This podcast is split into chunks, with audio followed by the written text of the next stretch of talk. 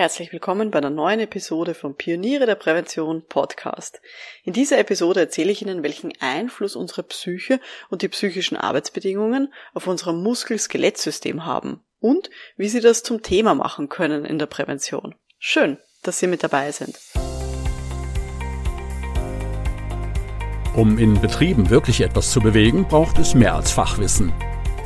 Pioniere der Prävention – Psychologische Impulse für Ihren Erfolg in Arbeitssicherheit und Gesundheitsmanagement. Veronika Jackel inspiriert Präventionsexpertinnen und Experten mit Empathie und Energie.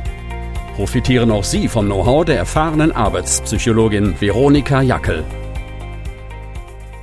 Liebe Pioniere der Prävention, ich hoffe, Sie hören diese Episode jetzt beim Sport oder bei der Gartenarbeit, weil wir werden ganz viel über Rücken- und Nackenschmerzen reden. Von 2020 bis 2022 läuft die Kampagne von der EU OSHA namens Gesunde Arbeitsplätze entlasten dich. Wer die EU OSHA nicht kennt, das ist die europäische Behörde für eben diesen betrieblichen Arbeits- und Gesundheitsschutz. Und die haben eben immer so zweijährige Kampagnen und die aktuelle lautet eben gesunde Arbeitsplätze entlasten dich. Und meine Online-Akademie Pioniere der Prävention ist eben Kampagnenpartner. Und in dem Kontext haben wir uns dazu verpflichtet, die Aufmerksamkeit für Muskel- und Skeletterkrankungen in der Arbeitswelt zu erhöhen. Und diese Podcast-Episode ist jetzt eine von mehreren Aktionen, die da eben geplant sind. Und weil ich halt Arbeitspsychologin bin, verknüpfen wir natürlich dieses Thema gleich mit der Psyche. Ich bin mir ziemlich sicher, wenn man Rückenschmerzen hat, dann ist man schlecht drauf. Das kennt jeder von uns, oder? Also, dass man dann irgendwie ja, ein bisschen so groggy ist und irgendwie nicht so, nicht so äh, vielleicht höflich ist zu anderen, wenn man eben selber Rückenschmerzen hat. Aber die große Frage ist, geht das auch umgekehrt? Das heißt, welchen Einfluss hat denn unsere Psyche und die psychischen Arbeitsbedingungen rund um uns auf unser Muskel- und Skelettsystem? Ich werde Ihnen jetzt in dieser Episode diese ganzen Zusammenhänge zeigen, damit Sie eben in Zukunft ganzheitlicher beraten können in der betrieblichen Prävention. Vielleicht dazu eine kleine Geschichte. 2013 habe ich eine zweite Firma gegründet, eine IT-Firma.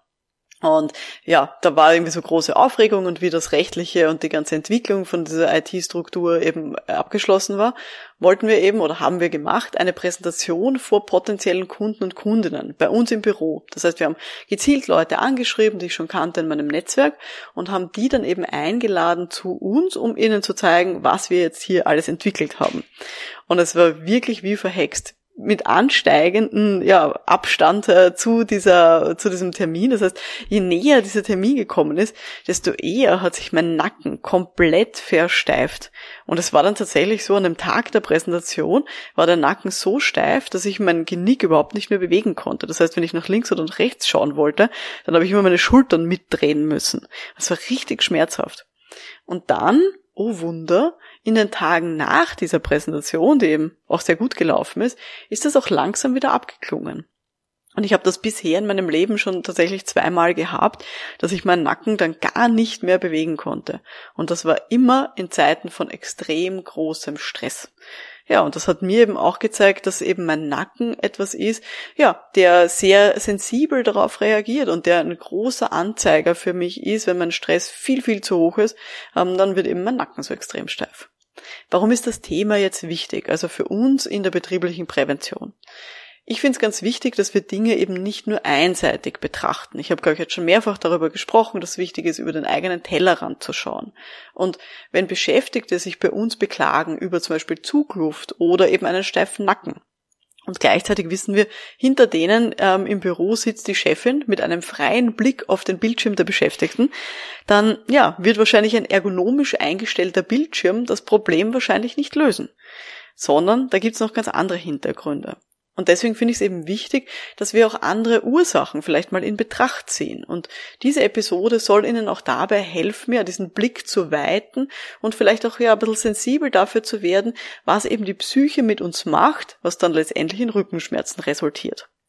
Bevor wir inhaltlich loslegen und bevor ich Ihnen diese Sachen erzähle, möchte ich Ihnen noch kurz darauf hinweisen auf den Online-Kongress Pioniere der Prävention 2021.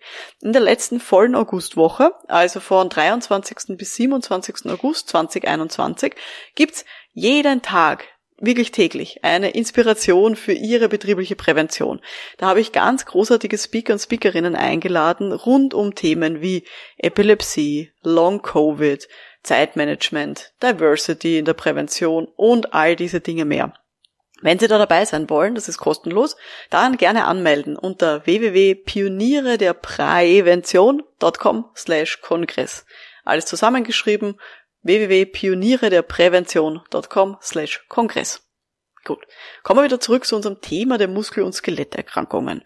Ich habe jetzt schon ein bisschen so über Nackenschmerzen geredet, aber was sind jetzt eigentlich so Muskel- und Skeletterkrankungen oder MSDs oder MSEs, ähm, wie es ganz gerne auch abgekürzt wird auf Englisch? Das sind ähm, Erkrankungen, die hauptsächlich im Bereich von Rücken, Nacken, Schultern auftreten, aber manchmal auch von den oberen oder unteren Gliedmaßen. Das heißt, es strahlt dann eben auch aus, ja, in die Oberarme und vielleicht auch in die Oberschenkel. Und das kann gehen von geringfügigen Schmerzen bis hin zu wirklich schweren Erkrankungen, die dann eben auch ja die Krankenstände äh, nach sich ziehen oder wo man eben auch dann medizinische Behandlung vielleicht sogar benötigt. Also um solche Schmerzen geht's hier. In der Regel lassen sich solche Muskel- und Skeletterkrankungen jetzt nicht auf eine einzelne Ursache zurückführen. Also, dass man, ja, manchmal, vielleicht hat man Bandscheibenvorfall, aber in der Regel ist es so eine Kombination. Einerseits aus physischen Faktoren, also dass man zum Beispiel schwere Gegenstände heben und tragen muss. Zweitens individuelle Risikofaktoren, die eigene Krankheitsgeschichte, das Gewicht, die körperliche Bewegung, die man vielleicht zu wenig macht und so weiter. Und eben die psychischen Faktoren. Und über die reden wir jetzt gleich. Wissen wir eigentlich, welche psychischen Belastungen tatsächlich einen Einfluss haben auf unser Muskel- und Skelettsystem? Ja, das wissen wir. Großartigerweise hat die Wissenschaft da schon sehr viele Längsschnittanalysen und Meta-Analysen schon gemacht und deswegen kann ich Ihnen da ein bisschen was erzählen darüber. Und wie gesagt, bei mir sind es eben die Verspannungen wie so ein steifer Nacken, wenn ich gestresst bin. Wir wissen aber, es gibt da viel, viel differenziertere Aussagen, die eben die Wissenschaft hier schon treffen kann. Zum Beispiel wissen wir von Leuten, die viele Überstunden machen oder die eben auch Schichtarbeit machen, dass die auch unter mehr Rücken- und Kreuzschmerzen leiden. Und es gibt eine ganz spannende Längsschnittanalyse, also eine Meta-Analyse von vielen verschiedenen Längsschnittstudien von Lang, Oxmann, Kraus und Lang aus dem Jahr 2012. Und die haben, sind draufgekommen, dass es eine erhöhte Wahrscheinlichkeit gibt für solche sogenannten muskuloskeletalen Beschwerden, nämlich bei verschiedenen psychischen Belastungen. Sie haben es herausgefunden, einerseits bei monotonen Tätigkeiten, also bei, wenn sich, wenn sich die Aufgabe ständig wiederholt und man immer das Gleiche macht, dann hat man hier vor allem Probleme im unteren Rückenbereich. Da gibt es einen Zusammenhang.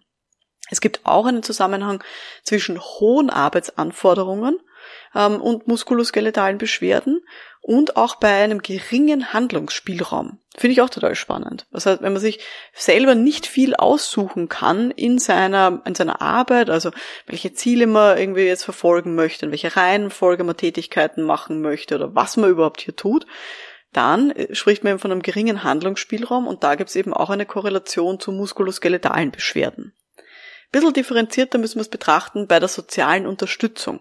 Weil die Frage ist, wenn man sich wenig sozial unterstützt fühlt, hat das auch eine Auswirkung auf unseren Rücken oder Nacken. Und was man hier klar sagen kann, ist, dass das vor allem bei Vorgesetzten, das heißt, wenn ich mich von Vorgesetzten wenig unterstützt fühle, dass hier tatsächlich einen Zusammenhang gibt mit Beschwerden einerseits im unteren Rückenbereich, aber auch im Schulter- und Nackenbereich. Also das sind sozusagen die zwei Positionen, wo man das rausgefunden hat. Ein bisschen uneinig ist sich die Wissenschaft noch bei der geringen sozialen Unterstützung von Kolleginnen und Kollegen.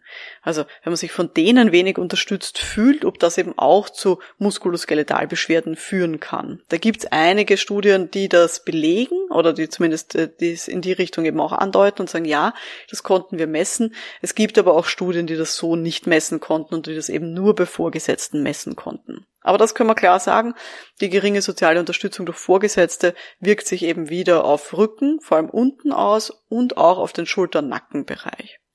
Wie kommt es jetzt überhaupt zu so einem Zusammenhang zwischen einerseits dem Stress und eben diesen Muskel-Skeletterkrankungen? Also zwei Dinge dafür, äh, die wir uns anschauen sollten und die Sie sich vielleicht auch merken können, wenn Sie mögen. Nämlich erstens, ein Stress führt zu einer höheren Muskelaktivität in Schulter, Nacken und auch den Unterarmen. Da gibt es eine ganz spannende Laborstudie aus dem Jahr 2013, wo das eben auch nachgewiesen werden konnte. Dass man eben, wenn man gestresst ist, in Schulter, Nacken und Unterarmen höheren Muskeltonus hat. Und zwar spannenderweise wirklich unabhängig davon, um welche Art von Stressor es sich handelt. Also die haben dann im Labor die Leute unterschiedlich gestresst, einmal so kognitiv emotional, einmal eher so unter Zeitdruck und einmal haben sie ganz hohe Anforderungen an die Genauigkeit gegeben. Egal welcher Stressor, es war dann immer eben ein erhöhter Muskeltonus nachweisbar. Und Zweiter Punkt, wir haben auch die hormonellen Veränderungen bei Stress, wo es eben auch einen Zusammenhang gibt. Das heißt, bei Stress verändern sich die Hormone, die ausgeschüttet werden in unserem Körper und das wiederum hat dann eben einen Einfluss auf unsere Muskel- und Skelettsystem. Ganz wichtiges Fazit an der Stelle. Ich finde, kein Arbeitgeber sollte eine Entspannungsturnen zahlen, wenn das Problem eben in Wirklichkeit ist, dass ich zum Beispiel zu wenig Zeit habe für meine Aufgaben und dass hier die Anforderungen zu hoch sind weil eben diese Rückenbeschwerden dann vielleicht nicht daher kommen, dass ich halt den ganzen Tag sitze, sondern eben aus diesem Zeitdruck für meine Aufgaben. Das Ganze sind aber sehr hochkomplexe Zusammenhänge, weil wir zum Beispiel auch wissen, dass eine hohe Arbeitsbelastung in Kombination mit geringem Handlungsspielraum die Wahrscheinlichkeit einer Depression deutlich steigert, nämlich mit einer Odds-Ratio von durchschnittlich 1,8. Das heißt, dass das Risiko einer Depression fast auf das Doppelte ansteigt, wenn man eben eine hohe Arbeitsbelastung mit einem geringen Handlungsspielraum hat. Ähnlicher Zusammenhang gilt auch für mangelnde Anerkennung in Kombination mit einer hohen Verausgabung, also einer sogenannten Gratifikationskrise. Auch die steigert die Wahrscheinlichkeit einer Depression ungefähr auf das Doppelte.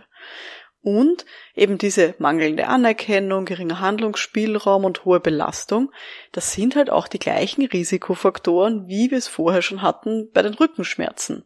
Wir wissen aber auch, es gibt diesen Zusammenhang zwischen, wenn Leute depressiv werden, dann bewegen sie sich weniger und dann haben sie natürlich noch mehr Rückenschmerzen. Das heißt, wir sehen, es gibt ganz viele komplexe Zusammenhänge zwischen eben diesen Risikofaktoren und den Rückenschmerzen, sowohl direkt als auch übertragen über diese Depression in Kombination mit der geringeren Bewegung. Also es ist ganz viel, was da ist und worauf wir eben achten können in der betrieblichen Prävention wie können wir dieses Thema jetzt wirklich auch zu einem Thema machen in einer Organisation im Rahmen unserer Tätigkeit. Vielleicht erinnern Sie sich in der Episode 14, die hat geheißen, so machen Sie psychische Belastungen zum Thema.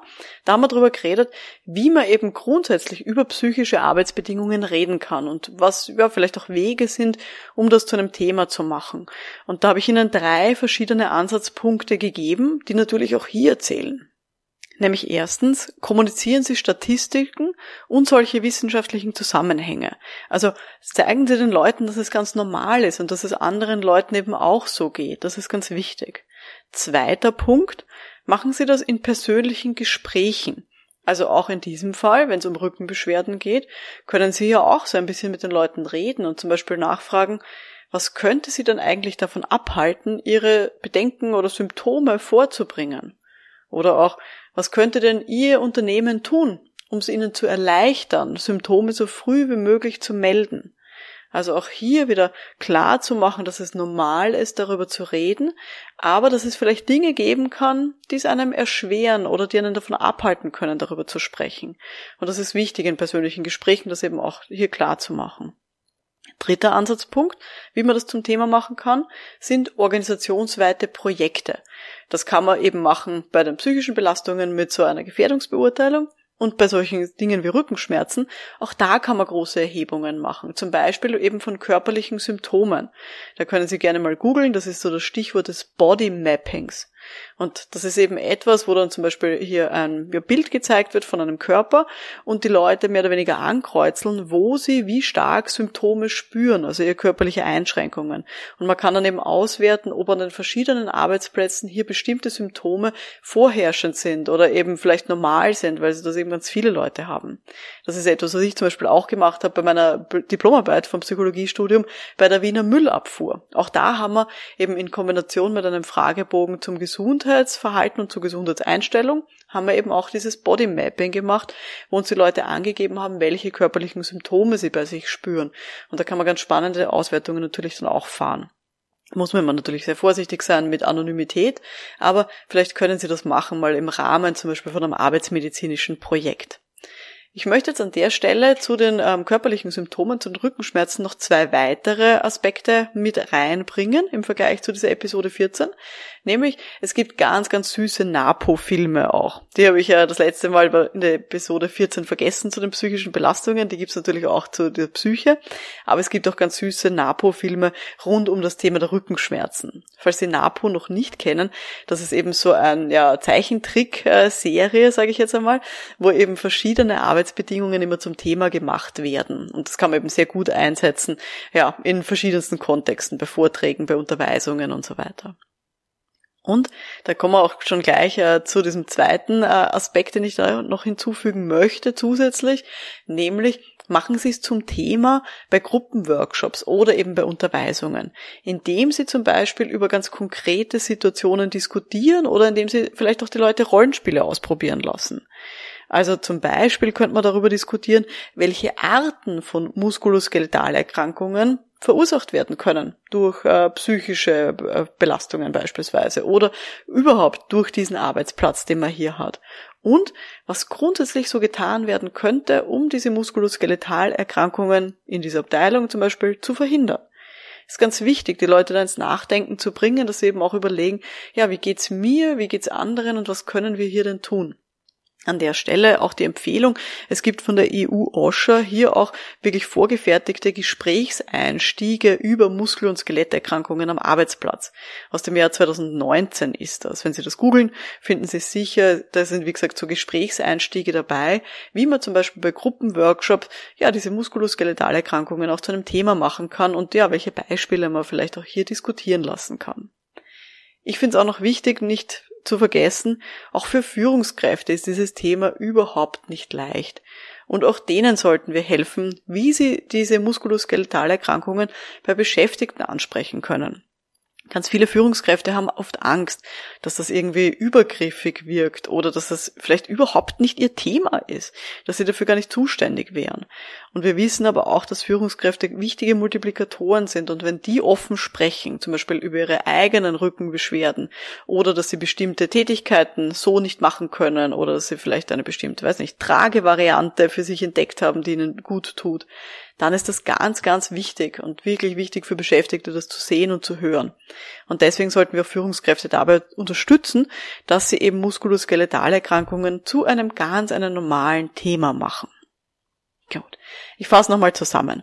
Also, wir wissen jetzt, Muskel- und Skeletterkrankungen haben verschiedenste Einflussfaktoren. Es sind einerseits physische Faktoren wie das Heben und Tragen, individuelle Risikofaktoren wie die Bewegung, das Gewicht, Krankheiten und so weiter.